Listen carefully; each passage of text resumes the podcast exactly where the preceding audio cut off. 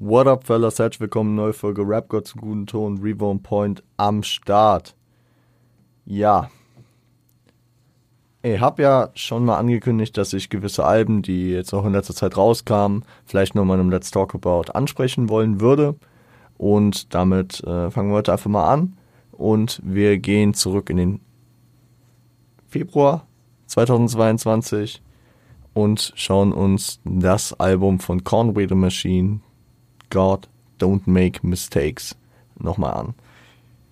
Ähm, ja, ich würde sagen, wir gehen direkt rein. Ich äh, gebe euch kurz die Eckdaten zu ihm. Äh, Demond Price, am 10. Februar 82 in Buffalo geboren. Äh, ich würde ihn als eine der drei Säulen, ne, Säulen in Anführungszeichen von Griselda, ähm, ja, einordnen. Der Halbbruder von äh, Westside Gun, dem Urvater von Griselda, also Westside Gun war halt praktisch so der Gründer von Griselda Records, der, der auch schon als erster von den Jungs Musik, also beziehungsweise als erster schon einen größeren Stilmusik von den Jungs gemacht hat. Äh, Conway spricht auch auf dem Album an der einen oder anderen Stelle darüber, wie er dann angefangen hat. Und ihr Cousin Benny the Butcher, auch ein Rapper, über den ich jetzt hier ab und zu auf jeden Fall mal gesprochen habe, dürfte euch mittlerweile auch ein Begriff sein. Der dritte im Bunde. Heute geht es um Conway. Äh, über Benny haben wir ja schon an der einen oder anderen Stelle mehr gesprochen. Über Westside Gun werden wir sicherlich auch irgendwann mal noch ein paar mehr Worte verlieren. Conway und sein Album God Don't Make Mistakes. Ähm, über Conways Diskografie kann man direkt sagen, es ist so eine richtige, ja, also da allein über die Diskografie, wenn man sich das anschaut, äh, wirkt es wie bei Benny. Ich kann euch nicht genau sagen, also da sagt jeder was unterschiedliches. Ist es jetzt ein zweites Album, ist es ein drittes Album, was ist jetzt ein Album, was ist ein Tape. Auf jeden Fall haben die Jungs eine hohe Outputquote an verschiedenen Tapes und äh, ein paar Alben. Also äh, Conway, bei ihm ist es jetzt das zweite Album und ähm,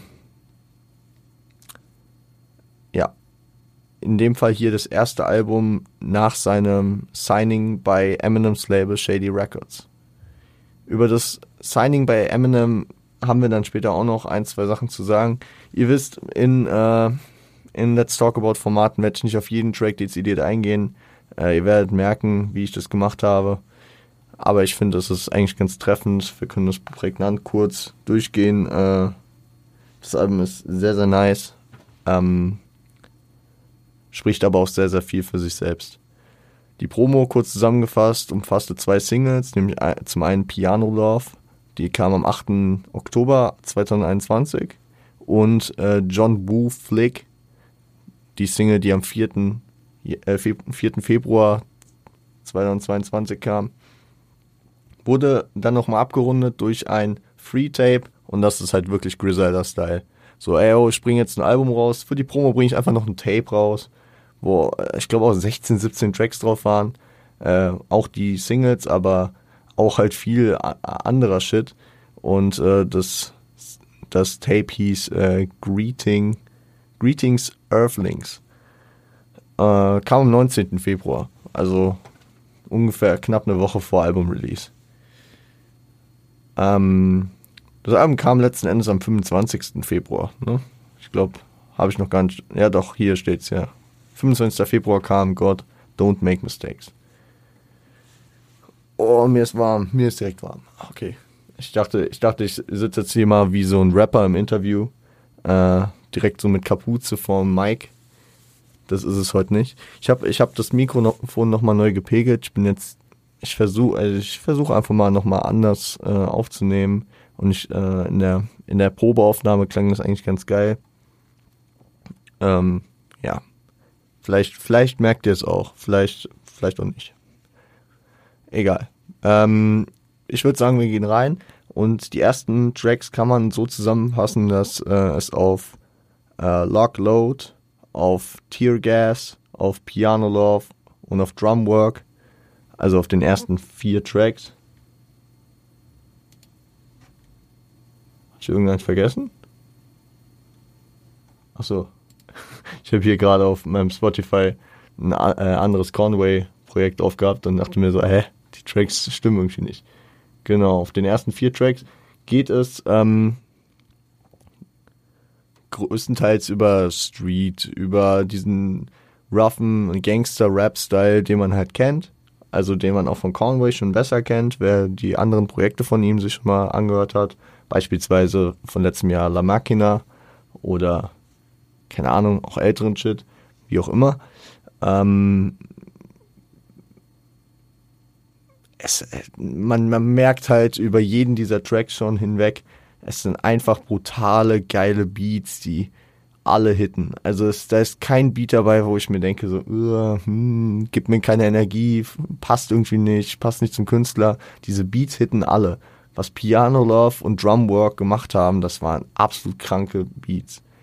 Was in den ersten vier Tracks auch äh, anzusprechen ist, sind, äh, dass drei von diesen vier Tracks mit geilen Features gesegnet sind.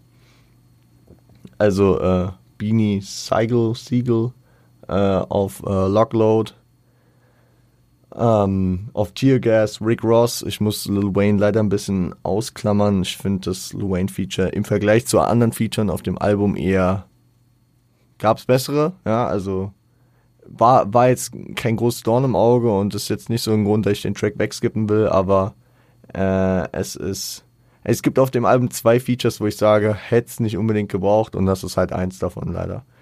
Aber ansonsten äh, starke Tracks, die diese Street Attitude gut weitergeben und das halt gut thematisieren.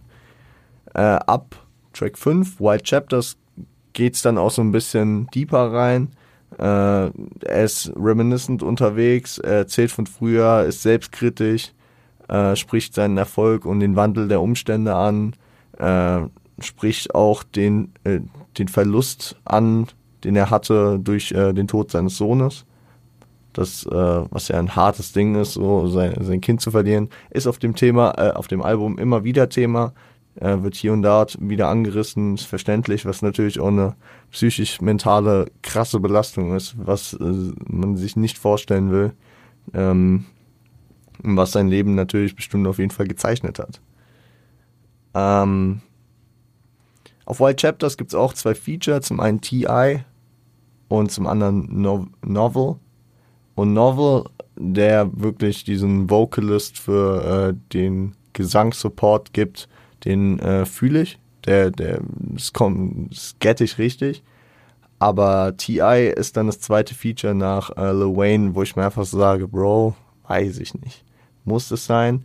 Ich meine, auf dem, also den Part von, von äh, Conway habe ich richtig krass gefühlt und ich hätte gern noch so einen Part gehabt, ähm, statt den Part von T.I., der irgendwie so, ja, okay, wir haben halt ein T.I.-Feature. Das bringen wir rein. Jetzt mal komplett ausgeklammert, dass TI halt wirklich in den letzten Jahren halt auch immer fragwürdiger geworden ist, auch, sag ich mal, abseits der Musik und auch mit Aussagen um die Musik herum. Das Feature hätte es echt nicht gebraucht. So. Also hättest du mir hier ein krasses, krankes Feature hingelegt, hätte ich auch gesagt, so, ja, okay, nice. Aber es war einfach so, ja, okay, wir haben, also so kommt es für mich rüber. Es ist so war, wir haben so einen Track stehen, der ist schon nice. TI, wir kriegen ein Feature von TI, okay, krass, äh, wo packen wir es hin? White Chapters, komm, da kann er was zu rappen. Es ist, also ich, ich, ich meine diesen Part jetzt einfach nicht so benötigt. Aber ja, der Gesangssupport für diesen sentimentalen Track von äh, Novel ist krass und ja. Auch, auch ein derb solider Track. Ja, also ich werde ich werd am Ende nochmal was zum Durchschnitt, zum Gesamtdurchschnitt des Albums sagen der halt wild ist. Ne? Also wenn ich hier jetzt sage, dass äh, wenn ich jetzt hier so einen Track in Anführungszeichen negativer heraushebe, dann ist er immer noch stark. Der nächste Track äh, ist dann Guilty und Guilty ist nur ein Part, nur ein Part, äh, weil ich auch leider sehr schade finde, weil also auf der einen Seite finde ich schade, weil ich hätte von diesem von diesem Style und von dieser, von diesem Flow-Pattern und von, ja, diesem Vibe halt einfach gern noch ein Part gehabt. Aber wahrscheinlich ist diese, diese Nahbarkeit, dass es, das, dass er sich rar macht auch mit diesem Style, äh, das, was, ähm, was natürlich dann auch wieder nochmal noch mal geiler da stehen lässt, ne? dass ich den Track lieben gern nochmal höre, weil, weil ich gern mehr davon will. Ist ein Einblick in Conways Inneres, berichtet äh, von seiner Verletzung, die er hatte. Also kur kurz, ich habe das äh, nicht dazu gesagt, Conway äh, wurde 2012 angeschossen, dreimal, also in Nacken, Schulter, Kopfbereich und ist seither auch teilweise im Gesicht gelähmt. Ähm, hat so ein bisschen 50 Cent Vibes, könnte man schon fast sagen, der auch, äh, beziehungsweise 50 ist nicht gelähmt, aber 50 musste nach äh, seiner, nach der Attacke auf ihn, äh, wo er, ich glaube, achtmal angeschossen wurde, äh, und ihm auch der Kiefer gebrochen wurde und so, dadurch äh, musste er auch das Sprechen neu lernen. Conway hat durch diese äh, halbseitige Lähmung auch so sein ganz eigenen, also man hört es ihm auch an und man sieht es ihm auch an, wenn man ihn sieht. Ähm, äh, hat auch Narben und was auch immer, aber äh, ja, er spricht, er spricht hier auf jeden Fall über diesen Vorfall auch. Und er spricht, äh, er spricht auch so ein bisschen abgefuckt davon, weil ich auch verstehen kann, dass die Leute ihn betrachten und so sein Schicksal damit praktisch statt äh, seine Musik äh, spricht über den medialen Abfuck, den er kassiert und dass Leute sich nicht auf ihn konzentrieren, sondern halt auf den ganzen, auf das Ganze drumherum. Und er spricht auch äh, Themen des Erfolgs noch an. Äh, danach kommt John Woo Flick, die äh, Single, ne? Single-Auskopplung ist ein Griselda-Track mit Conway und Benny. Absolut roughe Street-Themen. Wildes Ding aber äh, muss man jetzt nicht tiefer für das Konzept des Albums äh, ansprechen. Das finde ich auch in diesem, in Anführungszeichen, Konzept des Albums, finde ich das ganz interessant, weil äh, wie, wie sich über das Album immer weiter ergibt, ist, ist äh, der Weg, den Conway gegangen ist, mit allen Höhen und Tiefen allem, was passiert ist, ein wichtiger Teil dafür, dass, es, dass er heute da ist, wo er ist. Und deswegen finde ich die Aufteilung, diese rough Street-Dinger, die äh, und diese Grime, äh, Grimes, also diese bösartigen, äh, düsteren Dinger, das, das, was Conway ja vor allem in den letzten Jahren sehr ausgemacht hat in seinem Musikstil, sehr wichtig, auch hier diesen sentimentalen Shit zu kicken, wenn er, wenn er auf diese, auf diese, ähm, auf diese Attitude geht. Es war alles wichtig für den Weg, dass ich heute hier bin. Und deswegen fühle ich auch, dass so die ersten vier Tracks, die ich so kurz zusammengefasst habe, oder jetzt auch der Track hier, so diese Attitude eher gehen, auch wenn ich ähm, für mich persönlich und ich feiere auch diese Tracks, aber so ein Track wie Guilty oder den nachfolgenden Stressed dann mehr feier. Also einfach, weil ich diesen conscious Storyteller, ich erzähle von früher, ich erzähle von meiner Story und werde ein bisschen Sentimental-Rap sehr, sehr krass feier. Ich habe schon angesprochen, Stressed, ähm, spricht er über äh, sein verlorenes Kind, über ähm, Depressionen und wie er durch diese ganzen Probleme, die er mit sich rumträgt, auch zum Alkoholismus kam.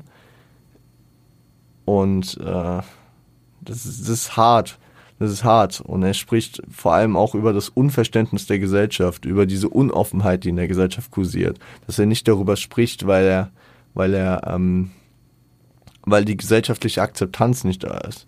Dass äh, er praktisch dazu gedrängt wird, es zurückzuhalten und nicht offen auszusprechen, wie es ja an vielen Stellen immer mal wieder aufploppt, wenn ähm, beispielsweise irgendjemand äh, Suizid begeht oder äh, sich irgendwer dann doch dazu bekennt, dass er mentale Probleme hat, äh, irgendwas nicht verarbeiten kann.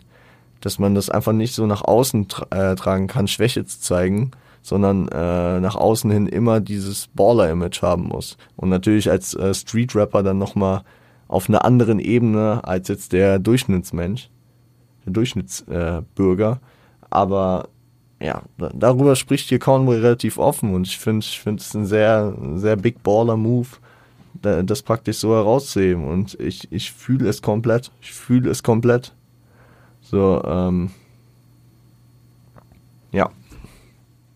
Weil es ist auch interessant, weil das ist ja nicht das erste Mal, dass ein Rapper solche Themen anspricht und praktisch so diese sentimentalen Sachen kickt und auch mal über Kopffix redet, über Depressionen und so.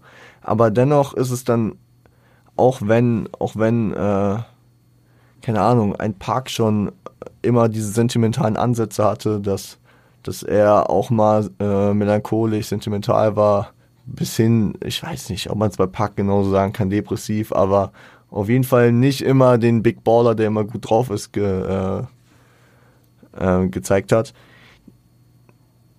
Es, es, äh, im, im, im, ja, im Verständnis dieser Gangster-Rap-Kultur bleibt es dennoch ähm, ungewöhnlich, beziehungsweise was heißt ein, ein No-Go, eher ein, ja, eine Sache, die halt nicht gemacht wird, ne? Ein, oh, mir, mir fehlt gerade dieser, dieser, dieser schöne Begriff dafür. Egal. Aber ja, so viel zu Stressed, ein derb krasser Track, sehr, sehr stark. Uh, so Much More, darauffolgender Track, äh, spricht er über seine Arbeitsweise, über seinen Weg, wie er, also über seine Mentalität bei der Arbeit, seine Do's und Don'ts praktisch, also Sachen, die er macht, wie er, wie er sich verhält, wie er seinen, seinen, seinen kreativen Weg geht und Sachen, die er halt eben nicht macht wo auch so leichte Seitenhiebe sind, dass er, dass er irgendwie in Instagram DMs bei großen Rappern fragt, ob die seinen Shit teilen können oder dass er, dass er sich verkauft oder das auch immer macht. Ähm, das, das, das kritisiert er und verteilt so, ohne, ohne wirklich ähm, detailreich zu werden, damit halt auch Seitenhiebe, dass er sagt so, jo, ich gehe meinen Weg, mach hier meinen Scheiß und äh, orientiere mich nicht an den anderen. Ich glaube, in dem Track war das auch, wo er, wo er so drüber gesprochen hat, so, so mäßig, sinngemäß, so, yo, ich äh, mach den Shit hier für mich und wenn äh, die Leute es dann noch feiern, dann, dann ist das ein Bonus noch dafür. Das ist eigentlich dann noch zusätzlich cool. Aber das ist nicht meine Grundintention, weil ich eigentlich Musik für mich mache und beziehungsweise den Shit mache, den ich feier und äh, das ist eine gesunde Künstler-Mentality. Der, der Künstler, der wirklich noch als Künstler agiert und nicht als Dienstleister, der halt sein Geld damit verdient. Klar, Geld verdienen muss jeder, aber ähm, das ist eine, also wo halt die Abhängigkeit drin besteht, dass man seine Kunst macht und daraus dann eventuell noch der Geldsegen kommt und nicht umgekehrt, dass man was kalkuliert dafür macht, um Geld zu kriegen und dafür vielleicht seine äh, künstlerischen Ideale äh, ja zurückstellt. Ist ja auch ein sehr, sehr, sehr zeitgenössisches Phänomen von wegen ähm, Playlist-Optimierung, Algorithmuskonformität und man muss herausstechen, man muss aber auch äh, dem Mainstream passen, in die Playlisten passen und was auch immer. Ja, das Thema, das Thema kommt immer, ja, man kennt's. Hier blickt er auch auf seine Anfänge zurück und das liebe ich, wenn man, wenn man dann so, wenn man dann so Shoutouts beziehungsweise so, so an gewisse Tracks oder an gewisse Zusammenarbeiten erinnert und er sagt ja irgendwie sowas wie, ja, das erste Mal habe ich wirklich gerappt so auf äh, Hitler 2 und äh, damit ist äh, Hitler Wears a Mass, also Hitler trägt a Mass 2, die Mixtape-Reihe, also zweite Tape aus der Mixtape-Reihe von äh, Westside Gun von 2014 gemeint. Also da war ein Track ne äh, namens äh, Hall and Nash drauf, wo Conway mit drauf war. Und daraus resultierend ähm, haben Westside Gun und Conway danach auch unter dem Namen Hall and Nash ähm, Musik gemacht. Und daraus hat sich praktisch bei ihm alles entwickelt. Es, und worauf in der Hook eingeht, er ist mehr als nur irgendein Rapper. Also fuck mich nicht ab, dass ich nur irgendein Rapper bin, irgendein weiterer Rapper. Ich passe in keinen von euren Schubladen. Also er ist, er ist gegen dieses Schubladendenken, dass, dass er nicht in diesen Einheitsbrei gehört, äh, sondern sein eigener Typ ist, was er in den Parts ja auch versucht darzulegen mit seinen, ja, sehr ideellen, aber auch äh, anscheinend erfolgreichen ähm, Arbeitsweisen. Danach ähm, kam der Track äh, Chanel Pearls oder Chanel Pearls, also Chanel Perlen äh, featuring Jill Scott. Und Jill Scott ist eigentlich keine Rapperin, trotzdem hat sie einen krassen Rap-Part abgeliefert. Shoutouts auf jeden Fall an der Stelle. Conway war auch äh, war auch sehr, sehr, sehr positiv äh, überrascht davon, weil sie ihn praktisch darauf angesprochen hat, dass sie auch gern rappen würde für den Track. Wahrscheinlich war sie halt für das Gesangsfeature angefragt und äh, durch, also laut Conway in einem ähm, Interview hat äh, sie ihn dann gefragt, ob es auch für ihn okay wäre, wenn, wenn sie einen Part rappen würde. Und äh, sie hat dann diesen Part ihm geschickt und damn, der war schon stark, auf jeden Fall. Hier spricht Conway über seine, seinen früheren finanziellen Erfolg, aber durch andere Tätigkeiten, also über kriminelle Einkünfte wahrscheinlich, Drogen, wie auch immer, Street Shit halt, ne? Und das schlechte Verhalten von vielen Leuten, mit denen er damals rumgegangen hat, seine Day Ones, die ihn aber eher als Goldesel gesehen haben und zu ihm gekommen sind, ja, weil es äh, dann ein luxuriöses Leben war, weil man da schnell mal einen Zehner Gras gekriegt hat oder was auch immer.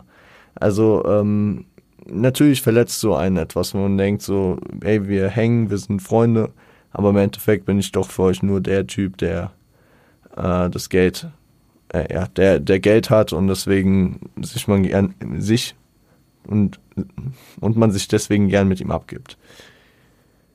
Jill kickt in ihrem Part dann praktisch so die Sicht von einem Girl aus, äh, aus der Dame, beziehungsweise aus der heutigen Zeit, die auch sich an früher erinnert, dass sie Conway schon damals kannte und nicht aus seinen finanziellen Erfolgen äh, was mit ihm zu tun haben wollte, sondern sehr fasziniert von seinen Rap-Skills und von seiner, seiner Art einfach war. Äh, seiner Passion für Musik, wie, wie, es, wie es formuliert hat mit, äh, wie sie, sie es formuliert hat mit dass er Wu-Tang und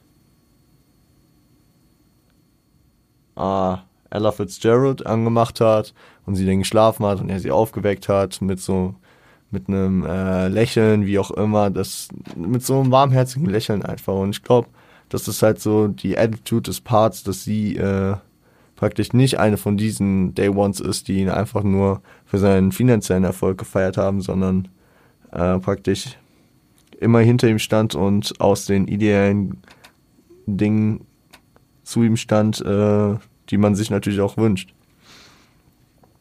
Ich weiß nicht, ich weiß nicht aus, also ob das jetzt so eine spezielle Sicht ist, dass irgendwie Conways Lebensgefährtin, Schrägstrich Freundin, Frau ist, oder ob das jetzt einfach eine, eine, eine teilreale Story ist, ein fiktiver Charakterposition, weil Jill Scott halt, halt auch nicht ähm, mit Conway damals gechillt hat. Sie hat, glaube ich, so ein bisschen gefragt, so, yo, wie waren so deine Jugend, was da passiert und hat dann, äh, hat dann da praktisch so einen Charakter rausgebildet. Aber es kann, ich weiß nicht, ich weiß nicht. Ähm, aber es ist auch ein starker, sehr, sehr starker Track. Nächster Track ist dann äh, Barbars mit äh, Keisha Plum. Und der Track, der Track ist ein bisschen anders geformt, ein bisschen experimenteller auch, be beschäftigt sich so mit dem, mit dem Teufelskreis und den Umständen und den Ursachen, warum man auf der Straße landet, wie dort das Leben ist und warum man da nicht rauskommt. Äh, Eltern weil man, weil man mit Eltern aufwächst, die entweder nicht da sind, weil sie im Knast sind oder sich um ihre Drogensucht kümmern müssen oder Eltern, die überfordert sind, weil die Kids dann halt auf den Streets unterwegs sind. Er spricht über Rückfallquoten, dass er aus dem Knast rauskam und direkt wieder weitergemacht hat. Conway war nämlich in jungen Jahren, so Anfang seiner 20er, auch schon im Knast. Und äh, durch die Kriminalität, die ihn dort geprägt hat. Und durch er spricht auch an, durch, durch das Leben auf der Straße, durch die Einflüsse, die man dort hat, ist die Kriminalität und wie er es hier äh, nennt, praktisch die 45er das geworden, woran er glaubt, statt Gott. Also eine Attitude, die mich unter anderem an Teile von Mad City von Kendrick Lamar oder auch an Malik äh, aus der aus dem Konzeptalbum Mann beißt Hund von Kimo, was wir vor anderthalb Wochen besprochen haben, äh, erinnert. Das hat so diesen Vibe, ne? So ein bisschen so diese, ich musste an Silla denken, wo er sagt, ähm, Samstag locker ich Hosen, Sonntag sitze ich im Gottesdienst, was Kimo da gesagt hat, so diese Attitude, so ich, ich, so Gott hilft mir hier nicht raus. Ja, vielleicht ist es sogar eine leicht andere Attitude, die mir auch irgendwoher bekannt vorkommt. Äh, aber passt auch nicht 100% dahin. Aber es ist so, wie, also. Ah. Maliks, Maliks äh, Aussage auf Regen auf dem gleichen Album. Da, da passt es sehr gut rein. Äh, in den letzten Jahren glaube ich nur an mich selbst, an eine, an diese Gun und eine Handvoll Geld. Also dass, dass er praktisch den Glauben nur noch in sich selbst und die Gun hat, weil und in praktisch kriminelle schnelle Lebensweise, weil weil Gott ihm nicht geholfen hat. Interessant, interessant, äh, ja.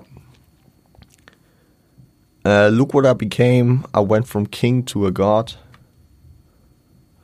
Das ist äh, das Ende des Parts von Conway hier an der Stelle und ähm, natürlich auf seine Diskografie angelehnt. Look What I Became und I Went From King to a God sind äh, Projekte, die er in der Vergangenheit hatte. Eins war 2019, eins 2020. Ähm, spricht auch für, für sein, für sein sich aufbauende Diskografie, die immer tiefer praktisch in, in Thematiken reingeht, dass er so erst von, also so erst über seinen Werdegang erzählt und jetzt später hier so reflektierend darauf hinabschaut. Das Album, beziehungsweise das Projekt I Went From a King, nee, das, das Projekt Look What I Became wurde, glaube ich, auch von ihm immer als Album vor dem Album äh, angesprochen, weil er schon länger praktisch God äh, Don't Make Mistakes geplant hatte und sich dann am Ende dafür entschieden hat, erstmal Look What I Became rein zu schieben und das praktisch noch warten zu lassen. Funny Shit erinnert mich ein bisschen an Kendrick, der auch irgendwie schon 2010 zu Overly Dedicated Zeiten äh, schon irgendwie in der Planung für Good Kid Mad City war. Thema Average Joe, der eigentlich auf Good Kid Mad City landen sollte und, und es einfach so zwei Projekte vorher war, dass die, äh, dass die Künstler einfach schon sehr, sehr weit vorausplanen, was dann irgendwie auch für eine angemessene Qualität letzten Endes äh, sorgt. Was man halt auch leider sagen muss, dass auch zum Beispiel ein Kanye West nicht schafft, seine, seine, seine Pro äh, Projekte fertig zu kriegen, weil er sie ankündigt und dann sagt, ja, Donner kommt und dann, und dann auf einmal im Zugzwang ist, dass er das Projekt nicht fertig kriegt, statt äh, es beispielsweise immer so ein bisschen auf dem Schirm zu haben und zu sagen, ja, okay, ich habe es jetzt angekündigt, jetzt sage ich aber, es kommt irgendwann später. Ist mir jetzt nur so als Gedanke nebenbei aufgefallen, äh, weil diese Projekte, die, für die man sich dann Zeit gelassen hat und wo man sich jetzt echt nicht verrückt, ma verrückt hat machen lassen, wie Good Kid Mad City oder hier wie äh, God Don't Make Mistakes, sind dann äh, wahrscheinlich die besseren Projekte als ein Album wie Donda für, für das, was erwartet wird. Ne? Also man muss jetzt sagen, ich weiß nicht, ob äh, ich in zehn Jahren äh, mich eher an God Don't Make Mistakes oder an Donda erinnern werde und welche, welche Meinung ich dazu habe, aber jetzt so von, von dem, weil, weil, weil das Level beziehungsweise die Ansprüche von den Künstlern ja auch komplett unterschiedlich sind, aber so von der, von der, von der Vollendetheit und von dem, ja, das ist ein rundes Ding, dafür ist es vielleicht ähm, ein besserer Ansatz gewesen hier bei ihm. Zu guter Letzt, Titeltrack God, Don't Make Mistakes. Ähm, ein geil, wirklich ein übel geiler Track, ähm, wo er offene Fragen über seine Vergangenheit anspricht. Äh, was wäre passiert, wenn das und das nicht passiert wäre oder wenn das und das anders gelaufen wäre. So ein bisschen dieser Butterfly-Effekt-Gedanke, ne? Es muss nur eine Sache in der Vergangenheit anders verlaufen sein und dann wäre die Zukunft eine ganz andere gewesen. Und dann beschreibt er sowohl gute als auch schlechte Sachen. Jo, dann war ich mit dem Kollegen, wäre mit ihm fast ähm, da zum Tourgig gegangen, aber dann äh, habe ich einen Call gekriegt, bin zurück nach Buffalo, weil da die Möglichkeit auf ein äh, Feature mit French Montana war und dann erzählt er auch sehr deutlich von diesem Abend, ähm, sehr detailreich von dem Abend, wo, äh, wo er dann angeschossen wurde. Dass er eigentlich ein bisschen skeptisch war, weil es so schlechtes Wetter war und er dann eigentlich nicht mit seinen Jungs unterwegs sein wollte, weil ihm das so ein bisschen äh, spooky war. Äh, und er dann letzten Endes doch auch daraus seine Schlüsse zieht, so eigentlich war das dann, also dieser Vorfall dann auch für meinen Weg so wichtig. Ich wäre wahrscheinlich weiter auf der Street gewesen oder ich hätte mich irgendwann hochnehmen lassen, wäre äh, wär ich jetzt nicht äh, da im Krankenhaus gewesen oder wäre mir dieser, dieser Unfall nicht widerfahren, diese, diese Attacke. Und ähm, wahrscheinlich wäre er halt auch nicht so dieser ja, diese, diese Person, die er jetzt ist und auch nicht dieser, dieser, dieser spezielle Rapper, der er jetzt ist, weil ihm natürlich auch, weil er dadurch auch sehr markant geworden ist, ne? Und man kann da sehr, sehr viel reindeuten.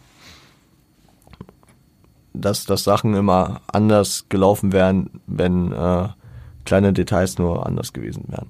Deswegen, das ist so diese Mentality, die vielen Leuten auch helfen kann, wenn man, wenn man sie sich praktisch vor Augen hält, dass man, dass man gewisse Dinge gerne ändern würde, jedoch dann auch nicht an einem Punkt wäre, wo man jetzt ist. Und ich meine, Conway ist dann auch sehr dankbar dafür, dass er jetzt hier an dem Punkt ist, dass er äh, ein erfolgreicher, lebendiger äh, Mann ist, der zwar viel Scheiße in seinem Leben gebaut hat und auch dem viel Scheiße widerfahren ist, doch im Endeffekt hier ganz äh, zufrieden sein kann, weil irgendwie der Arzt äh, auch schon eine schlechtere Prognose abgegeben hat, dass er, ich weiß nicht in, in welchem Ausmaß, dass, äh, dass er sich auf jeden Fall dann nach seinem Unfall noch besser entwickelt hat äh, und noch mehr kann, als, als da der erste Gedanke war. Ja, geht so ein bisschen in diese Richtung, wenn das Leben dir Zitronen gibt, mach Limonade draus. Also hol das Beste einfach raus, was, was äh, gemacht wird. Also was, was möglich ist. Ähm, also er kennt praktisch jeden einzelnen Schritt, der passiert ist, als notwendig dafür an, um hier und jetzt zu sein. Da äh, schließt natürlich auch der Titel des Albums und des Tracks an, Gott macht keine Fehler, weil ja, für ihn, also für ihn und auch im Outro für seine Mutter, die dort zu hören ist, an seinem Krankenhausbett praktisch. Ähm, beziehungsweise für seine Mutter ist es klar, dass Gott keine Fehler macht, weil sie praktisch in Gott den Glauben weiter hat und äh, praktisch auch erhofft, dass er zu ihr zurückfindet, beziehungsweise dass äh, Gott es möglich macht, dass er, er zu ihr zurückkommt und das Ganze überleben wird. Weil Gott macht keine Fehler. Gott, also laut der Denkensweise ähm, war das, was Conway praktisch passiert ist. Dann vielleicht auch aufbauend darauf, mäßig Karma, ne? Also, dass er viel Scheiße auch schon gebaut hat. Und seine Mutter ist ja auch ein bisschen mad auf jeden Fall dafür, dass er viel Potenzial nicht ausgeschöpft hat, sondern viel Scheiße deswegen trotzdem gebaut hat. Ähm, ich muss, ich muss sagen, die, das letzte, was man auf dem Album hört, ist, dass, äh, dass, dass ähm, der Herzschlagmonitor eine Nulllinie am Ende abgibt, ne? dass das Piepen durchgezogen ist. Könnte man jetzt auch verschieden nochmal deuten. Maybe Gotts Entscheidungsgewalt. Gott hätte, also er macht keine Fehler, er trifft einfach Entscheidungen und er hat sich dafür entschieden, Conway leben zu lassen und praktisch so ins Leben zurückzukehren. Aber er hätte äh, auch anders entscheiden können, weswegen Conway auch einfach nur dankbar ist und sich nicht darüber aufregt, dass er jetzt beispielsweise eine, eine gelähmte Gesichtshälfte hat weil er ja einfach Glück haben kann, dass er noch lebt. Das, das, das habe ich so für mich draus interpretiert, aber das kann jeder für sich natürlich auch wieder anders sehen. Das Album, das Album hat so konzeptuelle Ansätze, ist aber jetzt nicht so kopfig-mäßig kompliziert wie ein Good Kid, Mad City, ein Subliminal Butterfly oder ein Mann bei Hund, weil ich aber auch angenehm finde. Ne? Also ich kann mich ja nicht jedes Mal hier bis zum Tode verausgaben, drei, vier Stunden aufnehmen äh, da rauchen uns allen die Köpfe. Und deswegen, ich finde Griselda Musik, es ist inhaltsvoll, einfach zu verstehen und spricht für sich selbst. Das ist ebenso nice wie diese komplett verkopfte, tiefe Mucke. Es ist halt ein anderer Vibe und deswegen, ich feiere beides. Äh, Benny und ein Conway können diesen Style halt gut fahren, ein Kendrick und ein Kimo fahren halt den anderen Style gut. Und ich bin froh, dass es diese Diversität einfach gibt, dass ich mir zu äh, entsprechenden Zeitpunkten halt die verschiedenen Styles äh, anhören kann und mich damit auseinandersetzen kann. Kurze Zusammenfassung zum Album nochmal. Äh, das ist eine brutale Produktion. Es ist wirklich starke, starke, äh, starke, starke Beats. Also kein Ausfall dabei. Ähm, größtenteils produziert von Da Butcher, äh, The Ringer und äh, The Alchemist. Noch natürlich mit anderen. Hitboy hat ein Beat produziert. Sind starke Sachen drauf. The Ringer ja auch Hausproduzent bei Griselda. Also das ist, ist, ist, ist klar aber wirklich sehr solide produziert. Ähm, ich muss sagen, ich bin jetzt mit Conways Diskografie nicht zu 100% bewandert. Ich kenne schon ein, zwei andere Sachen von ihm, ja auch. Und ich bin da auch sicherlich noch dabei, mich weiter reinzuhören. Aber äh, es ist schon vor allem dieser sentimentale, diepe Conway, den wir jetzt hier auf God Don't Make Mistakes, auf Stressed, auf äh, Wild Chapters oder auch auf, ich muss die Disco, äh, ich muss die Tracklist nochmal aufrufen, auf Guilty äh, gehört haben. Das ist so eine Art neuer Conway, den man äh, mögen kann, aber nicht muss. Also ähm, man, so also viele Leute feiern einfach den, den roughen, diesen, diesen, diesen düsteren Street Conway, der einfach nur diese harten Bars äh, über das Streetlife äh, spittet.